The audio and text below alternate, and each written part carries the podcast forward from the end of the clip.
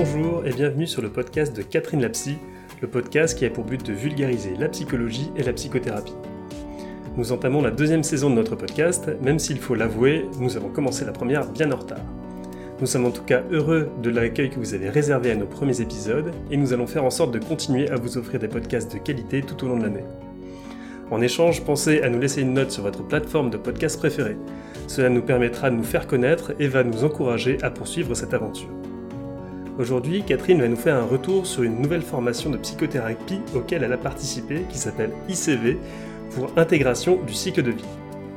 C'est une approche de psychothérapie centrée sur le traumatisme comme par exemple l'EMDR ou la théorie de la dissociation structurelle de la personnalité.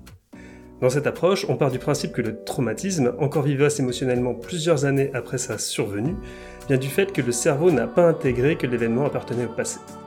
On répète donc plein de fois une ligne de temps, qui est une liste d'événements vécus par la personne depuis le traumatisme, pour faire comprendre au cerveau que le temps a passé et que le traumatisme n'existe plus aujourd'hui. Pour suivre tranquillement cet épisode, je tiens à vous expliquer avant de commencer deux acronymes dont parle Catherine. Tout d'abord, il y a le DSM, qui est un manuel diagnostique et statistique des troubles mentaux. Il est américain, mais utilisé dans le monde entier. Il catalogue des troubles mentaux sur lesquels la plupart des psychiatres font leur diagnostic psychiatrique. Et puis il y a aussi le CIM, qui est à peu près la même chose que le DSM, mais par l'Organisation mondiale de la santé. Il est un peu différent et moins utilisé que le DSM. Et si le thème de la psychologie vous intéresse et que vous voulez en savoir plus, vous pouvez vous abonner à la lettre psy, notre newsletter qui sort toutes les deux semaines. Catherine et moi, nous vous proposons des articles de fond, des chroniques de films, de livres qui sont en lien avec la psychologie. Vous y trouverez aussi toute notre actualité avec les infos sur les prochains lives et nos sorties vidéo ou podcasts. Pour vous abonner, rendez-vous sur catherinelapsy.com tout attaché. Et maintenant je fais la place à Catherine pour son live sur l'ICV.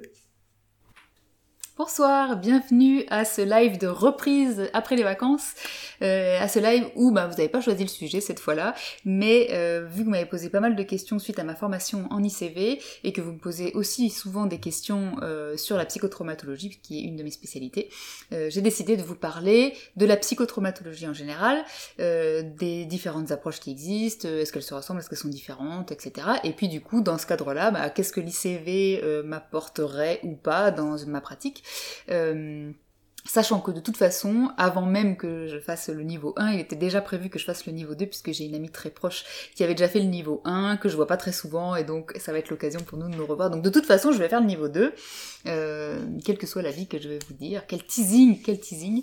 Et puis euh, voilà, donc comme d'habitude, euh, je vais faire une petite présentation et puis ensuite bah, vous me poserez vos questions et puis j'y répondrai en direct.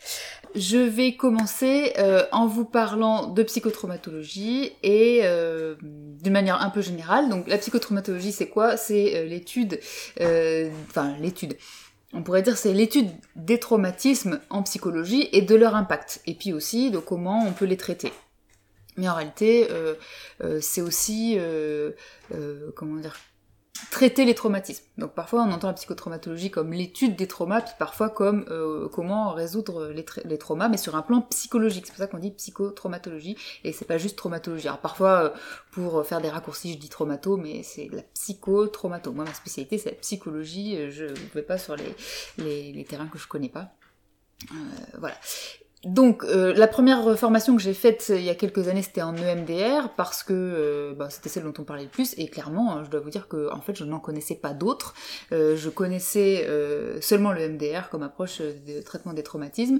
Alors c'est pas qu'en analyse transactionnelle dans laquelle j'étais déjà formée on ne traite pas les traumas mais on peut le faire mais j'avais pas eu de formation spécifique sur le traumatisme. Je peux vous dire que maintenant j'ai envie d'écrire sur l'analyse transactionnelle et les traumas dans quelques temps quand j'aurai et du coup, euh, voilà, maintenant je vois les choses un peu euh, autrement. Et donc en fait, comme pour beaucoup de gens finalement, le MDR, euh, ça a été une approche euh, qui a été un vrai tournant dans ma vision de la psychologie parce que moi qui détestais les neurosciences, je me suis passionnée pour le fonctionnement du cerveau parce qu'il y a ça qui, m'a vraiment accroché quand j'ai commencé à, me former en psychotraumato, c'est que tout ça vient aussi de la compréhension ou l'étude de comment fonctionne un traumatisme, qu'est-ce que ça fait un traumatisme dans notre cerveau, quelles sont les conséquences, parce que ça modifie notre cerveau, un traumatisme.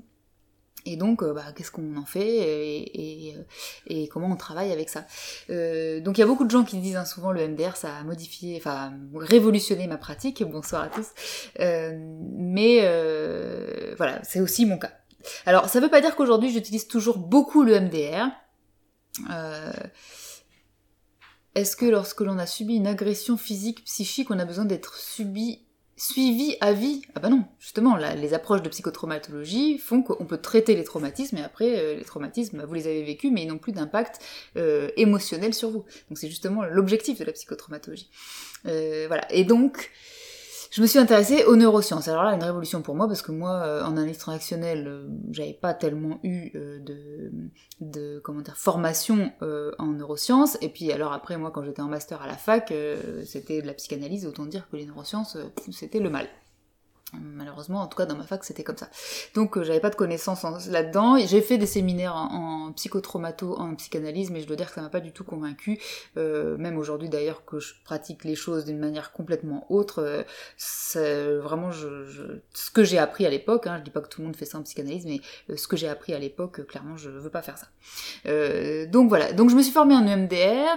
Et puis, euh, dans la formation en EMDR, en fait, euh, on nous dit beaucoup attention aux personnes dissociées, il faut pas faire de EMDR avec les personnes dissociées, etc., etc. Sauf qu'on nous explique pas ce que c'est que la dissociation.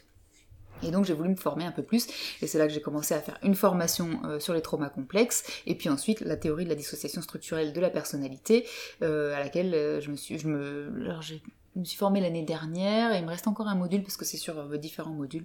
Euh, quatre fois dans l'année, il me reste encore dans deux semaines. Je vais aller en Suisse à nouveau parce que peut-être si vous me suivez, vous savez que mes mentors en euh, psychotraumatos sont les Suisses. Je trouve qu'ils sont très très bons et en tout cas ils ont une approche qui me parle plus que ce que j'ai pu faire en France, puisqu'en France j'ai fait donc les deux niveaux de MDR, j'ai fait ce qu'on appelle le niveau 3 qui est la boîte de vitesse, et ça m'a pas enfin en tout cas la manière dont c'est enseigné euh, m'a moins convenu. Euh, donc je vais en Suisse parce qu'ils sont très carrés, très pointilleux, etc. Et ça correspond mieux à ma façon de voir les choses.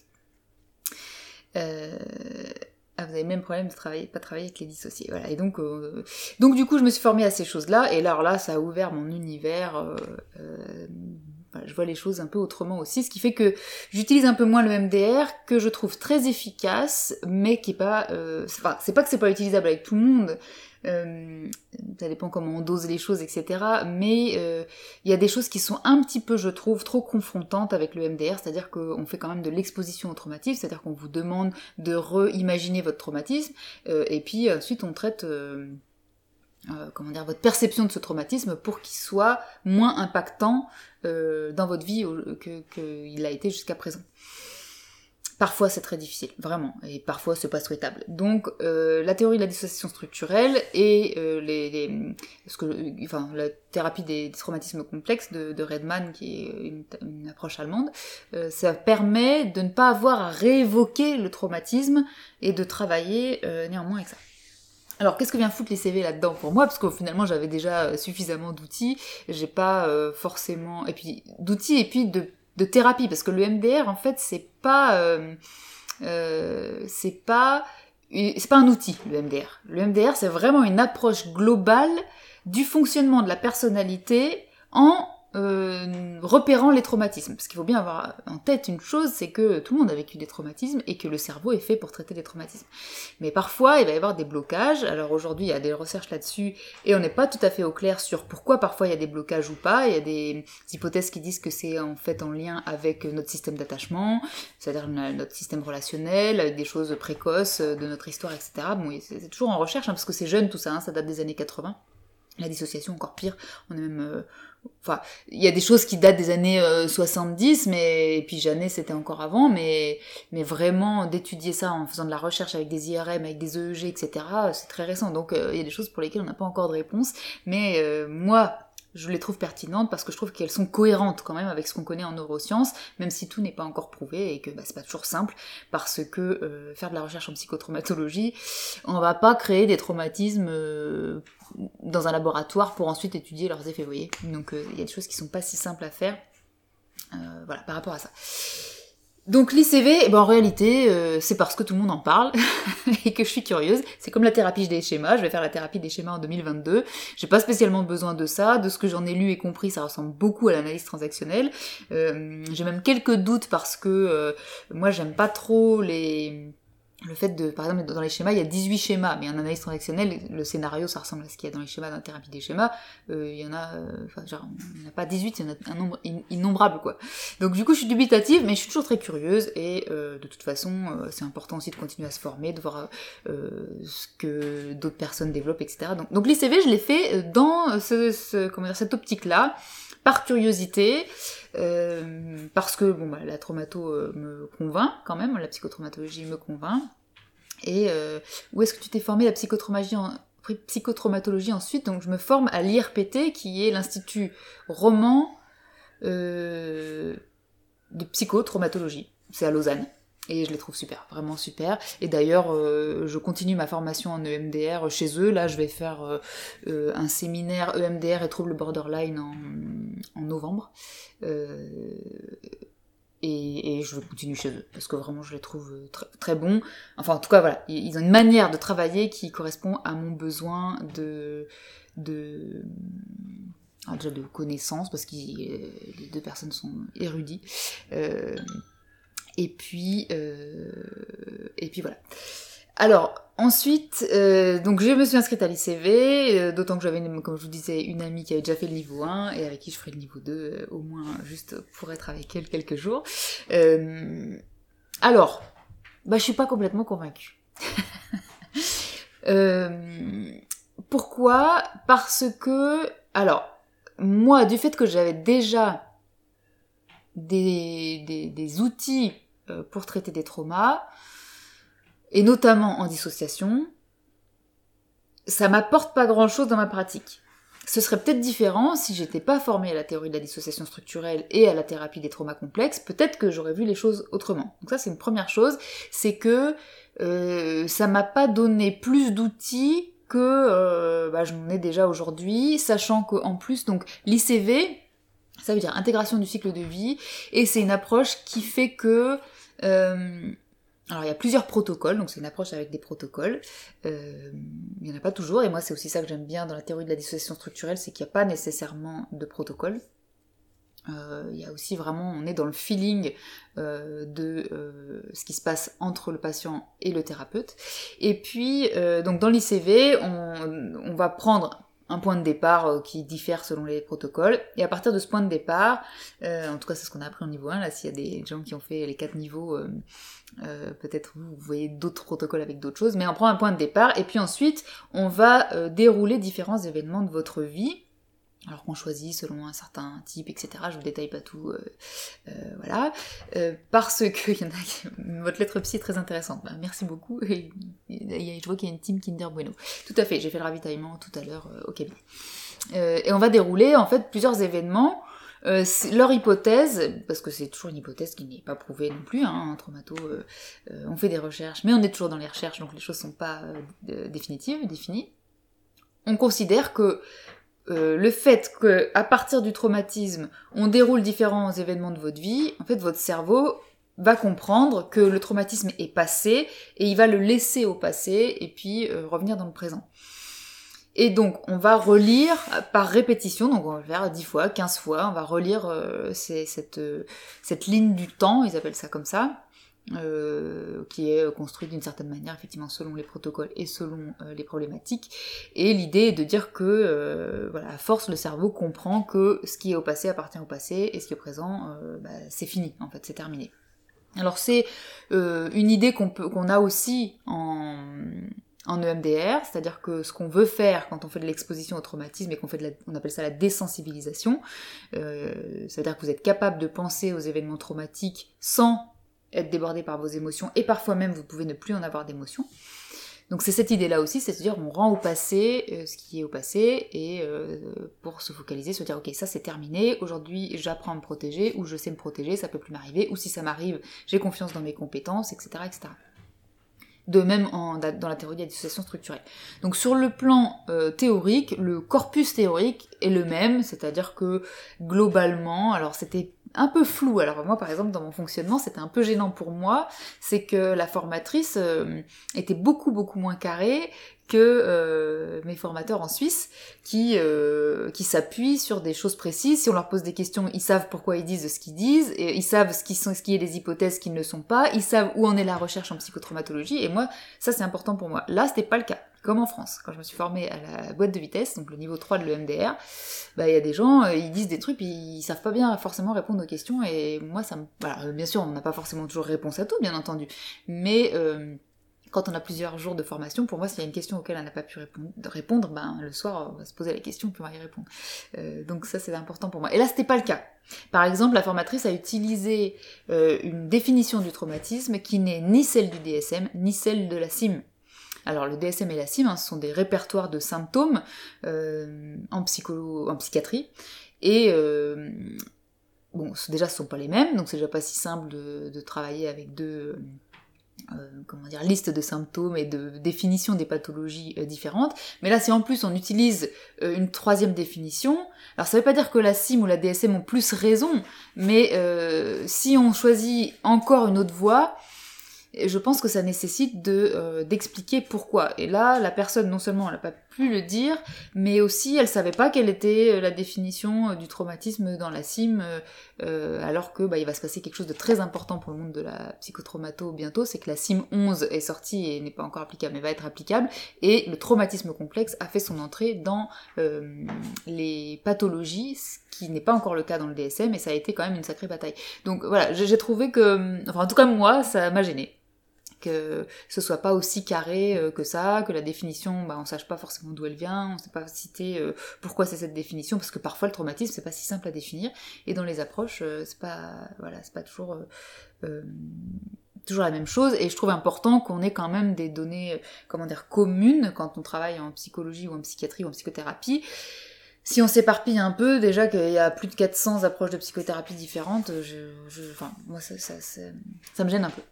Donc il y avait ça, et puis il y avait le fait que bah, la formatrice, alors je peux pas savoir si c'était la formatrice ou si c'était euh, euh, si c'était lié à l'ICV en soi, mais elle a parlé de petites choses qui sont pas pour moi d'équerre sur le plan scientifique. Déjà elle a parlé de cerveau droit, cerveau gauche. Euh, bon, c'est, là je vous le renvoie à la psy qui parle, hein, qui a fait, euh, je crois, une vidéo YouTube là-dessus, euh, c'est pas c'est pas si simple que ça non plus. Relier cerveau droit, cerveau gauche, ou cerveau droit il y aurait ci, cerveau gauche il y aurait ça. Euh, bon, c'est pas, en tout cas pour moi c'est pas très scientifique.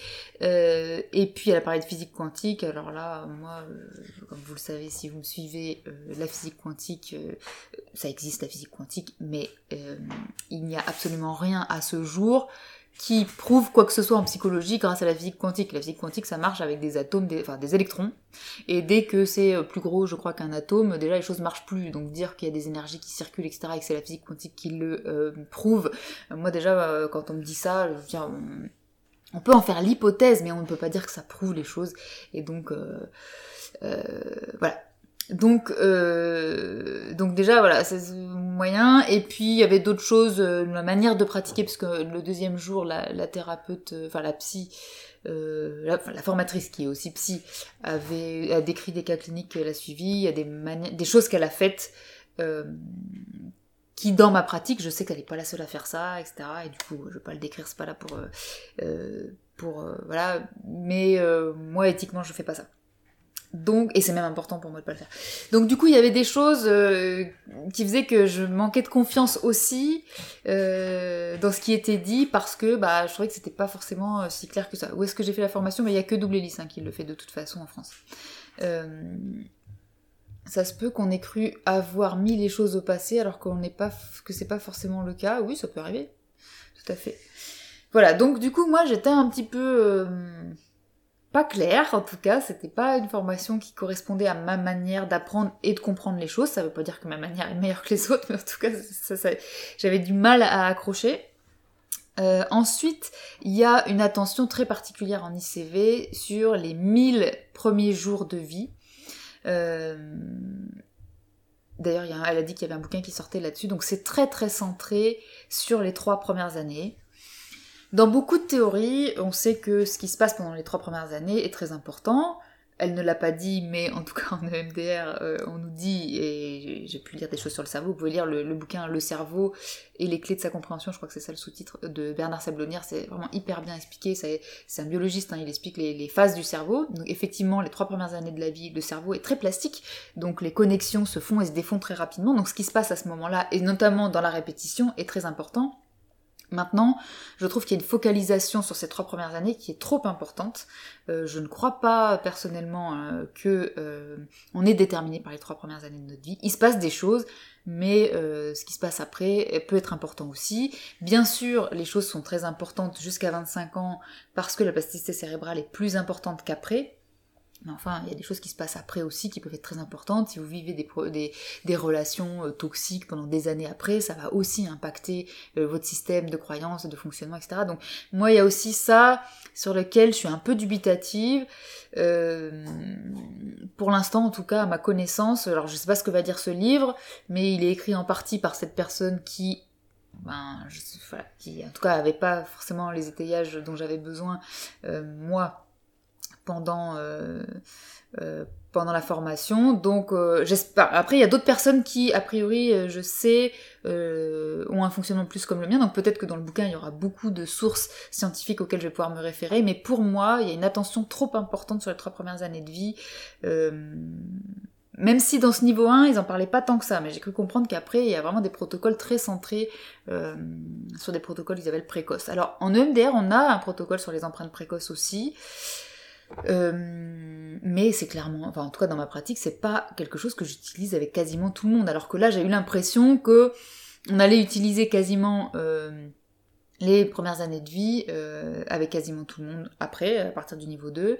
Et puis il y a aussi un très gros intérêt sur la vie in utero moi j'ai vraiment du mal avec ces théories qui à mon sens, euh, en tout cas pour moi c'est pas du tout euh, scientifique, euh, des théories qui disent qu'il y a plein de choses qui seraient déterminées avant la naissance. Qu'il se passe des choses avant la naissance bien entendu, parce que les connexions cérébrales commencent je crois à partir du sixième mois de grossesse. Donc il se passe plein de choses, mais que ça détermine des choses à l'âge adulte, non. Enfin moi pour moi c'est vraiment la durée qui fait que dans la répétition les choses vont s'installer, mais on peut pas dire que euh, pendant la grossesse, si après les choses vont être différentes, ou pendant les trois ans, si après les choses vont être différentes, euh, ça va vraiment changer. Alors, il y a euh, l'apprentissage de l'attachement qui va jouer aussi, donc là l'ICV, comme beaucoup d'approches en psychotraumato, sont très centrées sur l'attachement, mais pour moi, ça, ça, suffit pas à expliquer plein de choses qui se passent plus tard, et j'ai eu le sentiment qu'il y avait vraiment enfin comment dire, une attention que moi je trouve peut-être un peu trop importante à ce sujet. Bon, il y avait ça. Euh, qu'est-ce que je peux vous dire d'autre? Euh, J'ai parlé des études scientifiques, de la question. Alors c'est pareil sur l'épigénétique, euh, il y avait des propos qui étaient à mon avis un peu comment dire, avec des idées reçues, mais il n'y avait pas d'étayage euh, sur comment ça fonctionne. Euh, on a déjà pu en parler ici, l'épigénétique c'est complexe. Euh, il y a des choses dont on a prouvé qu'elles se transmettent pas, et d'autres euh, manières d'être dans l'épigénétique. Il y a trois manières, je crois, de, de créer euh, de l'épigénétique. Euh, la méthylation, ça se transmet pas aux générations futures. et puis les deux autres qui portent un nom, je me rappelle plus. celles-ci sont encore en recherche et il est plausible que celles-ci se transmettent. Mais voilà, en fait, c'était des choses qui étaient avancées sans que forcément ce soit étayé. Et il se trouve que ben, moi j'ai besoin d'étayage quand on me dit quelque chose, j'ai besoin de savoir d'où ça vient, soit pour aller vérifier, euh, soit euh, pour pas me dire que ça vient de, de, nulle part parce que, parce que moi je fonctionne comme ça. Donc il y avait ça. Euh, voilà, et puis le fait qu'elle parlait d'énergie, etc. Moi, ça c'est pareil, la psychologie pour moi c'est pas de l'énergie, et donc ben, ça, ça, ça, me posait problème. voilà, qu'est-ce que je peux vous dire? Voilà, le fait que ça m'apportait dans ma pratique pas beaucoup plus de choses. Euh, et puis j'ai pas forcément été convaincue non plus par le fait que répéter euh, la ligne de vie, euh, ça, enfin que le, cerveau comprenne qu'il passe du passé au présent. Mm, mm. Je dis pas que ça marche pas parce que je pense que comme le FT en fait, ça peut tout à fait marcher du fait de la double attention. Ça, c'est ce qu'on fait en désensibilisation en EMDR. Ça, je pense que ça marche très très bien et je pense qu'on est en train de s'orienter vers ça dans les recherches sur pourquoi le EMDR ça marche. Euh, la double attention, je pense que c'est-à-dire que vous, on vous demande de réfléchir à quelque chose, mais en même temps, on stimule votre attention sur autre chose. Donc du coup, euh, ça, aide à désensibiliser. Mais pour moi, c'est pas le fait que le cerveau comprend que le temps a passé. Alors que c'est ça la théorie de l'ICV. Bon, ça, ça nécessite euh, que j'expérimente un peu plus. Euh, moi, comme vous le savez, si vous me suivez depuis un moment, j'aime bien tester sur moi-même des choses que je vais proposer après. Donc pour l'instant, je pense pas que je vais proposer beaucoup l'ICV, mais j'ai des collègues qui m'ont proposé de faire un groupe de, de psy pour tester sur nous-mêmes un peu mieux la technique, etc. Et là, du coup, je vais je vais accepter, je vais, voilà, je vais travailler sur moi avec les CV, avec des collègues, pour un peu mieux m'imprégner de, de, la chose, parce que je fais partie de ces gens qui comprennent euh, en expérimentant et en ressentant dans leur corps. C'est-à-dire qu'une théorie, ça me suffit pas, moi, pour pouvoir ensuite... Euh, euh on fonctionne tous différemment, mais moi, pour moi, voilà, j'ai besoin d'avoir euh, euh, senti dans mon corps des trucs pour que je, je comprenne intellectuellement. C'est voilà, étonnant, c'est comme ça. Voilà en gros ce que je pouvais vous dire sur l'ICV. Donc si je résume, ben sur le plan théorique, euh, ça m'a pas forcément plus convaincu que d'autres approches. Il y a même des choses qui m'ont un peu euh, moins convaincu que les autres approches dans lesquelles je me forme. Euh, néanmoins, je vais quand même approfondir la question en expérimentant sur moi et en faisant le niveau 2 pour être avec ma copine. et puis de toute façon, pour arriver au niveau 2, il faut faire des supervisions. Donc il va falloir que je fasse ça avec des patients. Donc je vais tester, une fois que j'aurai expérimenté sur moi et que j'aurai un peu mieux, comment dire, testé euh, voilà ce que je pouvais vous en dire. Euh, et ben maintenant, alors je vois qu'il y a des questions, bah allez-y, euh, posez-moi vos questions. On a, je parlais beaucoup, on a 35 minutes pour échanger, ou même plutôt 30 minutes, puisqu'à la fin, si vous avez déjà écouté mes lives, vous savez que nous allons, je vais vous faire, enfin proposer des sujets pour qu'ensuite on vote, parce que c'est vous qui décidez des sujets des prochains lives. Alors je regarde vos questions, puis je commence à répondre, et puis voilà, allez-y, posez vos questions, je les reprends toutes du début. Alors, D'où l'importance de savoir de quel référentiel on parle et on parle. Ah, on part et on parle. Cela permet de situer le discours et de penser en fonction de son obédience. Je suis tout à fait d'accord. Euh, ça m'a manqué. Voilà, ça, m'a manqué. Euh, j'ai eu l'impression qu'on m'expliquait des choses comme si elles étaient évidentes, alors que clairement, déjà en psychothérapie, les choses sont complexes. Je vais vous reparler bientôt de l'évaluation des psychothérapies. C'est très complexe. Donc, euh, ce qu'on sait, c'est qu'on sait rien, en gros. Donc je pense qu'il faut être prudent avec ce qu'on avance et surtout le, le, à part quelques éléments et puis des choses dans le cerveau qu'on comprend, mais globalement il y a plein de choses qu'on sait pas, donc c'est important de l'avancer sous forme d'hypothèse. Et là c'était pas le cas, je trouve que c'était un peu affirmé. Effectivement euh, le référentiel n'était pas précisé et moi ça me manque pour comprendre les choses. Ça me rassure un peu car le côté neuro me bloque aussi. Je suis en train de creuser la biblio neuro du bouquin d'ICV car ça me semble trop peu référencé et ou simplifié. Ah, ben je sais pas lequel bouquin vous avez, alors euh, là je peux pas me lever parce que j'ai une petite installation, comment vous dire, qui est un petit peu précaire. Si je me lève, tout va tomber. Mais celui que j'ai mis sur la photo euh, du live, donc on nous l'a fourni. Euh, euh, tu voulais me donner le bouquin? Ouais. Ah, bah super sympa. Il est à gauche, en, ouais, en haut là, tout en haut. C'est celui qui est juste l'étagère du dessous. Voilà, ici, tout en haut. Super, il y a Fabien qui va me l'apporter, je peux vous le montrer. Donc celui-là qu'on nous a fourni, merci beaucoup. On nous a fourni celui-là. Euh, je l'ai pas encore épluché, j'ai pas eu le temps. Euh, mais j'ai vu qu'il y avait. Alors, à la fin, est-ce qu'il y a des, annexes avec des ressources? Il y a quand même des études, donc je ne sais pas ce qu'elles valent par contre. Euh, il va falloir que j'approfondisse un petit peu tout ça. mais en tout cas, dans la formation, j'ai trouvé que. pour moi, ça manquait. Pour moi, ça manquait. Alors bien sûr, euh, vous savez pas forcément exactement ce que ça signifie pour moi, un détaillage scientifique dans un milieu où il y a plein de choses qu'on sait pas. C'est pour ça qu'au mois de novembre, on va vous en parler avec, euh, avec Audrey la psy qui parle. Mais globalement, en tout cas, que ce que je peux vous dire, c'est que j'ai besoin que les gens qui me disent quelque chose ou qui m'apprennent quelque chose me disent d'où ils tirent leurs informations et à partir des informations qu'ils ont tirées, auquel ils me proposent de me référer parce qu'ils me donnent la référence.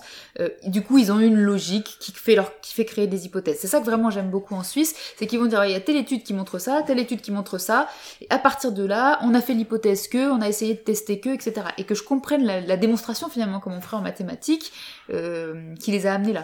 C'est ça qui est important pour moi. Et là, effectivement, ça m'a manqué. Quand sera votre formation niveau 2 Bah aucune idée parce que euh, il faut d'abord que je fasse des supervisions, donc ça veut dire qu'il faut que et qu'on m'ait validé mes supervisions. C'est-à-dire que les formateurs m'aient dit, voilà, ce que vous avez appris au niveau 1, on a vérifié que vous savez l'utiliser. Or, comme je viens de l'expliquer, ben moi je veux pas utiliser ça avec mes patients tant que j'ai pas encore bien senti l'approche dans mon corps. Donc je vais d'abord travailler avec les collègues euh, et ensuite je vais l'utiliser avec les patients euh, quand je l'estimerai euh, pertinent bien sûr, hein, c'est pas des cobayes non plus. Euh, donc quand j'estimerai pertinent et que j'aurai bien saisi quand est-ce qu'on peut l'utiliser. Et du coup, euh, là, je ferai des supervisions, donc peut-être pas tout de suite, euh, peut-être dans six mois ou pas avant. Il me faut du temps pour intégrer les choses. Je suis lente. Euh, ICV testé sur moi, j'ai perdu des mois et 1000 euros, je suis toujours dans le même état, je n'ai absolument rien ressenti. Alors, ça peut venir de, la technique, mais ça peut aussi venir euh, de, je peux imaginer, du thérapeute, j'en sais rien, mais effectivement, bon, si, ça vous convient pas, il faut pas insister non plus. Hein. 1000 euros, ça veut dire que vous avez fait un certain nombre de séances, euh, bah, essayez quelqu'un d'autre. Hein. Alors, bonjour, vous avez je n'ai pas la suite. Que fait-on de différent avec la théorie de la dissociation structurelle par rapport à l'EMDR Ah, alors, euh, c'est pas du tout la même chose. L'EMDR, c'est une approche de d'exposition virtuelle au traumatisme, enfin, exposition imaginaire au traumatisme. C'est-à-dire que dans un cadre précis, c'est-à-dire on fait pas ça n'importe comment, hein, faites pas ça chez vous tout seul, euh, voilà. On a toute une étape de préparation pour que euh, on ait un patient qui soit stabilisé. C'est pour ça que je dis souvent qu'il faut prendre beaucoup de précautions, il faut savoir faire le diagnostic de euh, la, du fonctionnement de votre patient pour savoir s'il a une stabilisation émotionnelle suffisante. Ça ne suffit pas que les patients aient des outils parce que bah, parfois ça ça marche pas sur eux, soit même avec les outils c'est très compliqué. Et donc euh, la désensibilisation, c'est la phase 4, donc ce que les gens appellent le MDR, généralement c'est-à-dire l'exposition imaginaire au traumatisme, c'est la phase 4 de l'EMDR, donc pour vous dire qu'il y a déjà, d'autres choses avant, euh, ça ça s'appelle la désensibilisation. Je sais que malheureusement il y a des gens qui font ça à la première, à la deuxième séance. Ou bah, chez moi, euh, en général pas avant la dixième. Ça veut pas dire qu'on travaille pas avant, hein, parce que parfois d'ailleurs, on n'a pas besoin de faire d'exposition au traumatisme, le, on a tellement travaillé avant que le cerveau il a repris son boulot tout seul de, de traiter le trauma.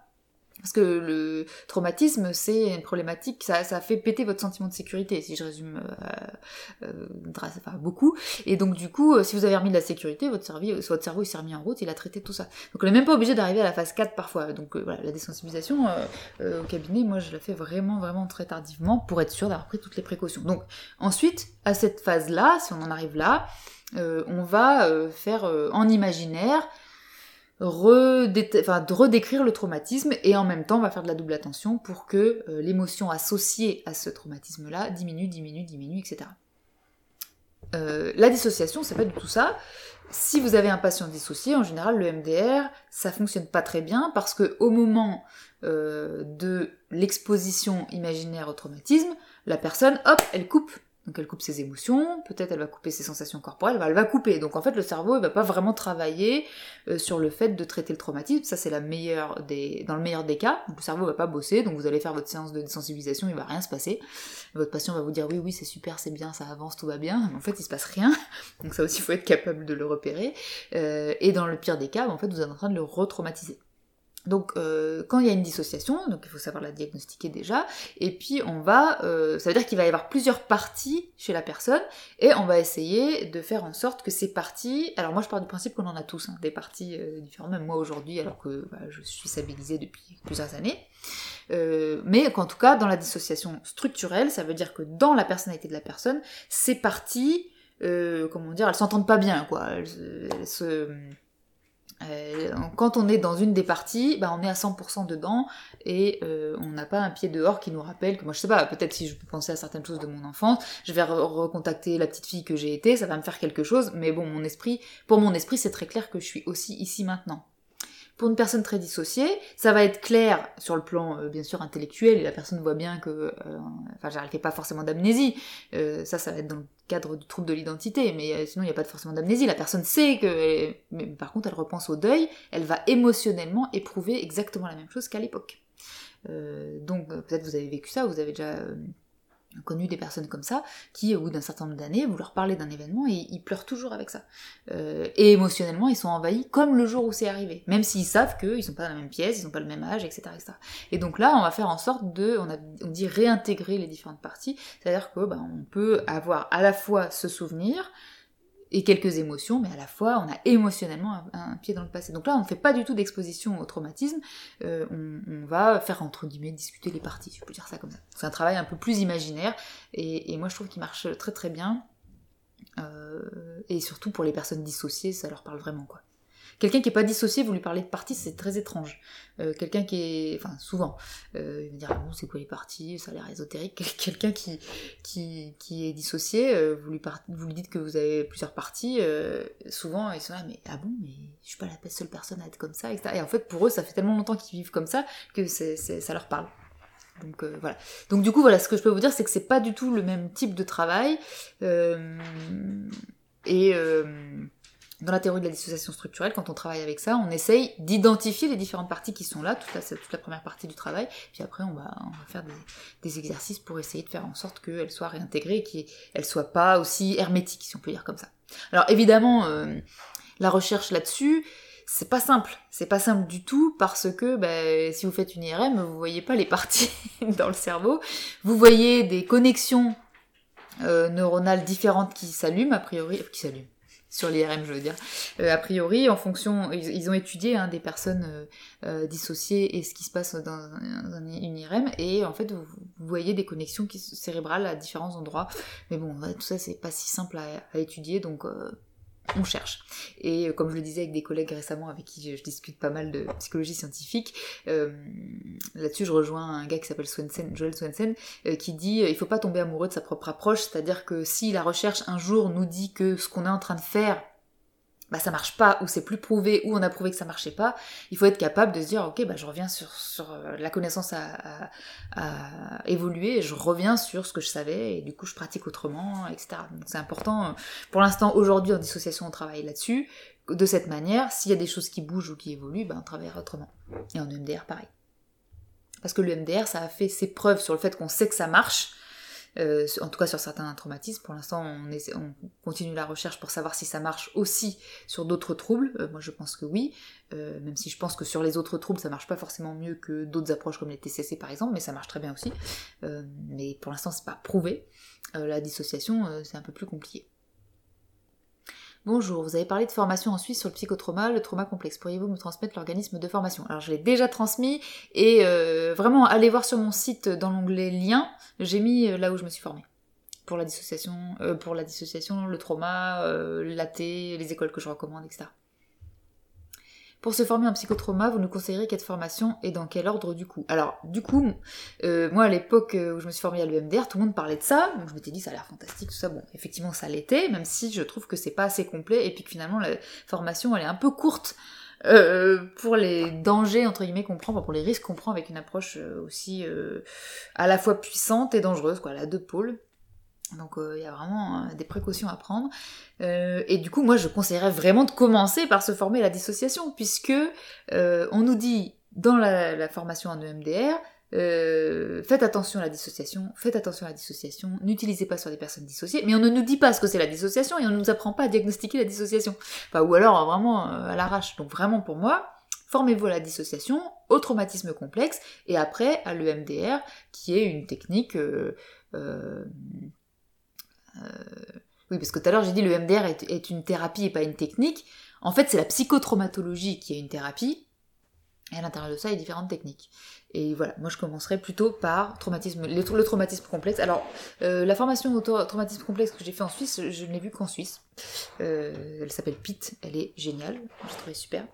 Euh, la dissociation structurelle, je crois que vous la trouvez en France aussi, en Suisse à Lausanne, j'imagine au Canada. enfin voilà, c'est moi, je conseillerais de commencer par ça. Et je dirais que peut-être que quand on travaille avec ces, euh, ces, choses-là, est-ce qu'on a vraiment besoin de l'EMDR J'en sais rien.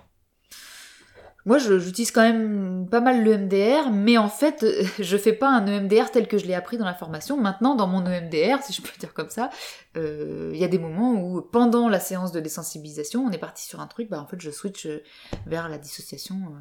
Euh, donc, voilà, je, s'il y a des personnes qui sont formées à la dissociation et pas à l'EMDR, ça m'intéresse de savoir si ça vous manque. Parce que je suis pas sûre. CV, du coup j'ai pas compris.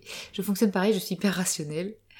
Euh, oui, c'est dans ce livre. Il y a une biblio française et anglaise dedans. C'est pour ça que je creuse notamment les ouvrages de Ledoux pour savoir d'où viennent les infos. Ok, bah intéressant. Je suis pas encore, euh, approfondi tout ça, mais ça c'est Ledoux. Bah ok, je retiendrai ce nom quand je lirai tout ça pour euh, éventuellement approfondir. J'ai besoin qu'on m'explique correctement. Formation en Suisse IRPT. Voilà, merci Lily Indiana. c'est ça, tout à fait. Je trouve ça rassurant que vous vouliez tester avant les méthodes, car comme ça vous avez votre ressenti si ça vous convient ou pas. Si cela vous convient pas, vous n'utilisez pas les méthodes. Oui, tout à fait. Euh, alors, euh, jusqu'à présent, est-ce que ça m'est déjà arrivé? Euh, bah oui, oui, puisque dans ma formation en psychanalyse et les quelques psy psychanalytiques que j'ai vus, moi j'utilise pas ça. Donc oui, oui, bien sûr, si ça me convenait pas, je l'utilise pas. Hein. Alors du coup, effectivement, euh, je pourrais pas faire le niveau 2 avec ma copine si je peux pas avoir de supervision. Mais euh, j'ai bon espoir que je puisse l'utiliser. Après, chacun fait à sa sauce aussi. Je vais pouvoir peut-être l'utiliser à ma manière. Et comme je vous disais, euh, il y a quand même des choses où je pense que ça fonctionne l'ICV, puisque vous aidez les gens à identifier leur traumatisme et que je pense par la répétition de la ligne du temps, même si c'est pas parce que je vous disais tout à l'heure, je suis pas sûre, que ce serait le fait que le cerveau comprend vraiment qu'on arrive du passé au présent, mais par contre la répétition, ça fait de la double attention, parce qu'en fait on le répète très très vite, donc vous n'avez pas vraiment le temps, surtout les premières répétitions, vous n'avez pas vraiment le temps de voir les images des événements qu'on est en train de vous dire euh, euh, sous vos yeux, donc je pense que par contre pour la double attention ça peut marcher, donc je vais l'expérimenter sur moi, je vais trouver ma manière peut-être de me l'approprier. Euh, euh, voilà, et peut-être qu'au niveau 2, parce qu'on nous a appris deux protocoles, donc un protocole de base, un protocole relationnel et un protocole de, comment on est, IRP, de stress post-traumatique. Pendant le MDR, avec les grosses défenses aussi, le patient coupe ses émotions ou est-ce seulement dans la dissociation? Alors, ce que vous appelez défense, ça dépend ce que c'est. Euh, en psychotraumatologie, le terme de défense n'existe pas. On parle ni euh, de résistance, ni de défense. Euh, on parle de protection. donc, pour ce enfin, la dissociation, en tout cas l'hypothèse à ce jour, c'est que la dissociation, c'est une manifestation post-traumatique pour se protéger. C'est-à-dire qu'en en créant des parties, on les appelle parties, en, isolant des connexions neuronales de d'autres connexions neuronales, c'est pour ne pas ressentir un certain nombre de choses qui viennent des traumatismes. Donc, je sais pas ce que vous appelez défense, mais euh, euh, en général, euh, peut-être que ce qu'on appelle défense ou ce qu'on appelle protection, c'est justement de la, dissociation. C'est juste que le terme de défense ou de résistance, ça, ça vient de... Alors peut-être qu'ils utilisent ça en TCC. Non, c'est réactance en TCC. Euh, je sais pas s'il parle en TCC de résistance, mais sinon pour moi ça vient de la psychanalyse, ces termes-là. Euh, et en psychotraumato, on n'est pas là-dedans, parce qu'on a l'idée que si ces choses-là sont là, c'est que ça vient protéger le cerveau suite à des traumas. Donc pour moi, ce serait c'est de la dissociation. Est-ce que ça rejoint l'IFS du coup? Alors je connais pas assez bien l'IFS, mais ça pourrait donner l'impression que... Alors l'IFS euh, c'est... Euh, family quelque chose. Enfin, c'est pareil, c'est une histoire avec des, parties. Ça ressemble. Moi, la seule chose que j'ai lu de l'ISF, c'est Artmela, la BD sur les émotions où elle en parle. Ça pourrait ressembler. Maintenant, je crains que l'IFS, sur le plan de l'étayage scientifique, on n'y est pas. Dans ce que j'ai compris, en tout cas dans Artmela, hum, c'était pas très scientifique. Mais en tout cas, euh, euh, si l'origine est pas forcément scientifique, en tout cas, il y a des choses qui pouvaient ressembler. Le problème pour moi, c'est que si on n'a pas d'étayage scientifique, c'est qu'après, euh, c'est la, porte ouverte à plus de dérives possibles. Ça veut pas dire qu'il n'y a pas de dérives possibles en MDR, hein, bien sûr, ou dans d'autres choses, mais euh, si vous avez un corpus théorique derrière, qui fait de la recherche en tout cas, ça me paraît moins pouvoir partir dans tous les sens.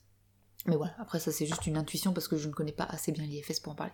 Je pense être dissociée, je n'arrive pas à expliquer à mon entourage. Mais c'est très compliqué je pense pour l'entourage. Hein. Euh, régulièrement les personnes dissociées, euh, quand on travaille, enfin ça m'est arrivé régulièrement que quand on travaille en psychothérapie sur la dissociation, les gens disent mais c'est la première fois que quelqu'un me dit que c'est normal.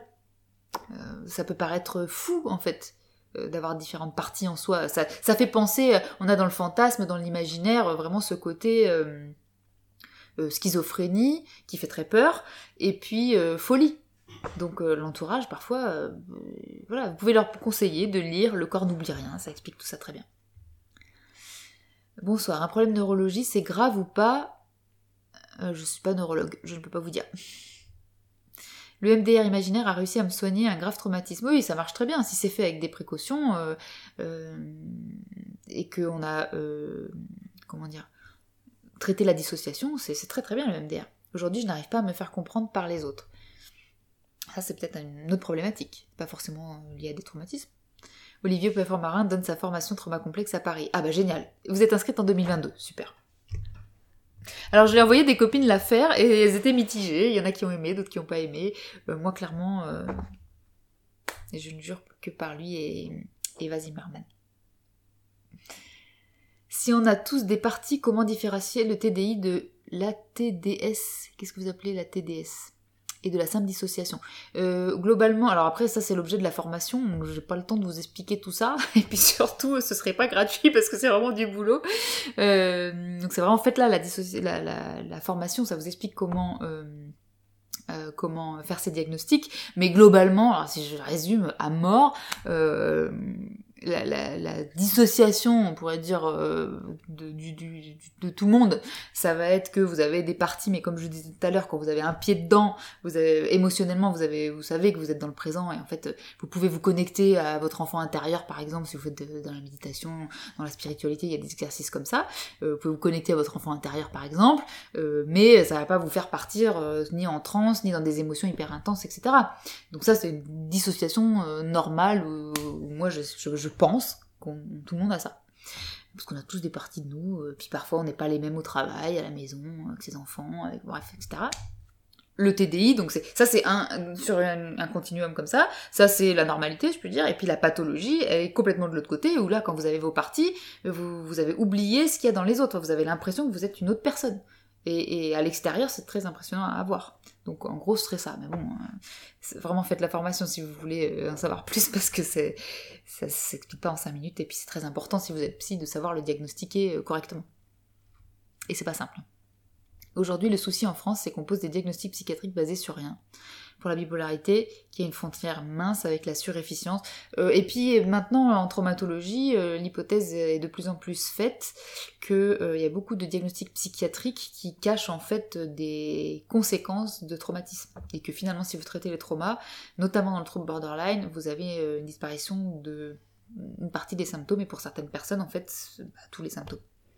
Et dans quasiment tous les troubles psychiatriques, a priori, ce serait le cas. Bonsoir. Le code de déontologie n'impose-t-il pas d'avoir une approche scientifique pour n'importe quelle technique utilisée en thérapie? Ben, Malheureusement pas. En tout cas pas en France. Euh, probablement qu'au Canada c'est peut-être un peu différent. Aux États-Unis peut-être aussi. Euh, en Suisse je peux imaginer peut-être aussi. Parce que même leur psychanalyse euh, elle est un peu différente. De toute façon la psychanalyse en France et en Argentine est différente de la psychanalyse de partout. et là pour le coup il n'y a pas d'étiage scientifique. mais non, c'est pas c'est un grand débat. On en parlera justement dans notre euh, live avec Audrey sur euh, la psychologie et la science. Des réalisations et dissociations, quelle est la différence? Bah, La dissociation crée de la déréalisation. Et de la dépersonnalisation aussi souvent. Votre cabinet se trouve où? À Lyon, mais je n'ai plus de place pour prendre de nouveaux patients, donc c'est pas la peine de me contacter. Enfin, euh, il y a mon collaborateur éventuellement si vous êtes à Lyon, mais lui il fait pas de visio, donc faut, faut, que vous habitiez à Lyon et voilà, si vous voulez prendre rendez-vous avec lui. Voilà. Alors euh, voilà, il est moins le quart. J'ai encore un peu de temps pour quelques questions avant euh, de voir avec vous euh, FPE, PEA, inscription via Eric Binet. Ah bah Eric Binet, c'est aussi quelqu'un qui est spécialisé dans la psychotraumato. Ah oui, alors j'ai l'impression qu'il y a des gens qui se parlent, c'était peut-être pas pour moi la question. voilà. Voilà. Si vous avez d'autres questions, dites-moi, sinon on va passer à, des sujets euh, pour le prochain live.